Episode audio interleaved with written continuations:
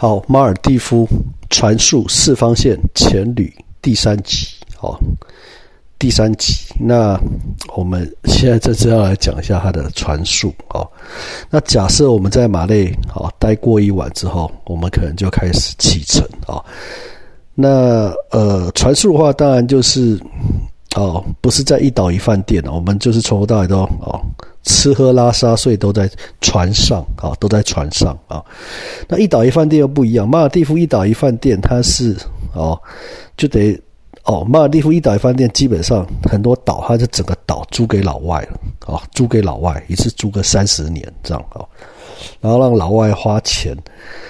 来建设那个岛啊。那这种岛的饭店，因为它租权已经属于其他国家，所以上面可以喝酒啊，上面是可以喝酒。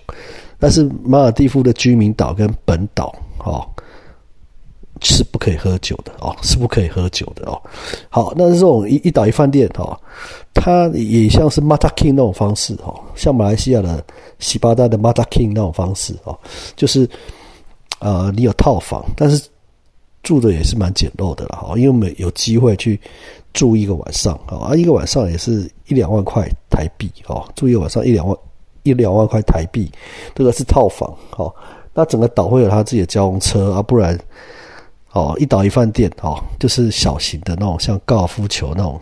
交通车，高尔夫球车那一种交通车，它会有自己的码头、自己的浅店、自己的餐厅，然后你们自己的房间，哦，然后会有游泳池，啊，会有游泳池，哦，然后也会有，你也可以直接下沙滩去。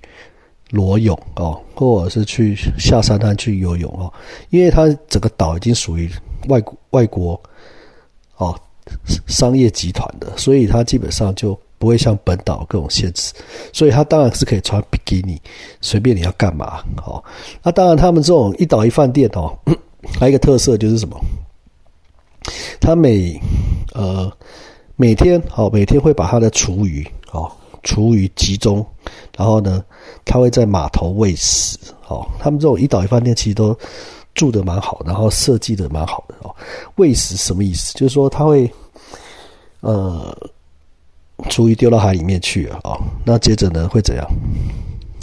附近所有的小鱼啊，大中小鱼哦，和一些鲨鱼哦，哦，它大部分都是护士鲨啦、礁鲨啦，哦。或者是红鱼啊，哦，或者是牛港生，全部就会来吃，哦啊，那有的岛是已经喂了三十年以上哦，所以这怎么样？所以附近那个岛附近的所有所有鱼类都每天来这里吃吧？那从小喂到大了嘛，喂三十年了，每一只可能都已经喂到两公尺以上了哦，三十年了，然后呢会很精彩。那个时候很精彩，所以你去一岛一饭店，你要记得问一下，就是说，因为很多机会，这传述当然，那我们是有一些呃特殊的机会，我们也在一些一岛一马尔蒂夫一岛一饭店住一两个晚上，啊，或是上去用餐啊，居民岛特别有这种机会啊，这很多的玩法啊，那它的餐餐厅也是可以开放，你有付钱当然可以去啊，好，那。或者是上岛，你有付个门票的费用哦。好，很多一岛一饭店哈，那那这这种就是哦，去吃晚餐，因为那也也有酒可以喝哈，真正的酒精饮料。那还有就是呃，他晚上会有一些奇观，出有乐团哦。我说我是海里面的奇观，什么样？就是各种小鱼。好小的护士鲨，哦，那种一次几十条啊，上百条，很可怕。护士鲨上百条，大概每一条大概只有五十公分上下哦，从小开始喂啊，而且是靠靠近岛的往往是比较小只，尤其很浅的地方，大只的进不来的时候，哇，那个你丢个面包屑下去哦，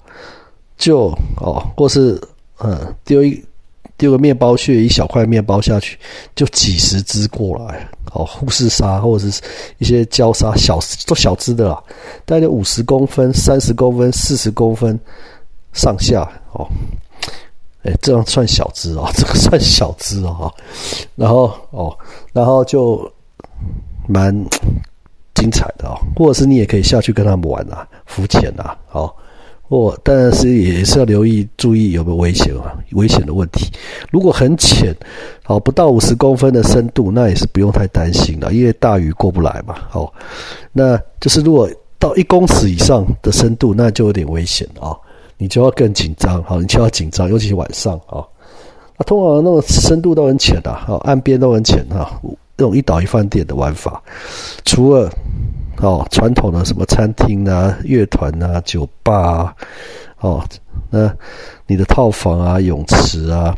那泳池旁边会有吧台啊，哦，边泡泳池边喝酒啊，哦，或者是说去沙滩上走一走啊，但是晚上最好也不要去沙滩走啊，因为有时候有一些大蜥蜴啊，一两公尺的大蜥蜴啊，啊，也是会上岸的啊，那啊，也有一些鳄鱼啊之类的啊，大蜥蜴比较。多啦，比较可能哦，所以这个都是还是要小心哦。